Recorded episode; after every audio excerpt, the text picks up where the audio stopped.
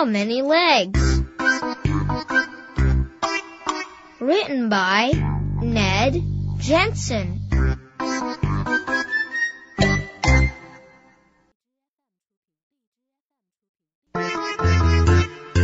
Many animals have legs.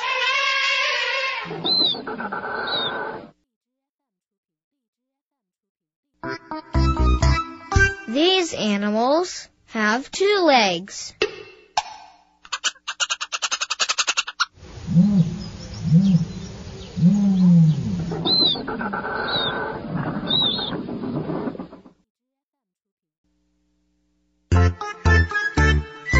These animals have four legs.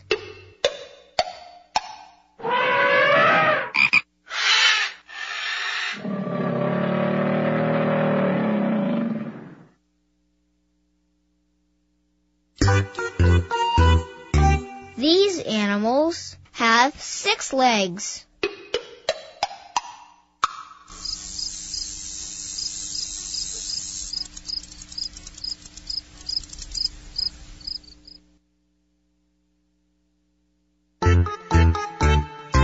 These animals have eight legs.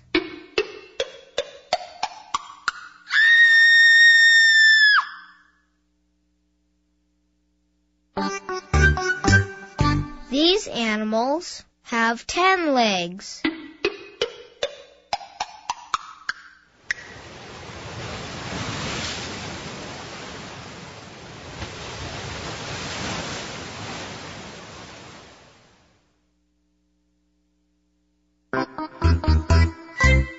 These animals have many legs.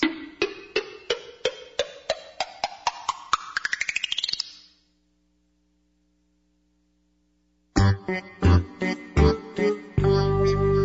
many legs do these animals have?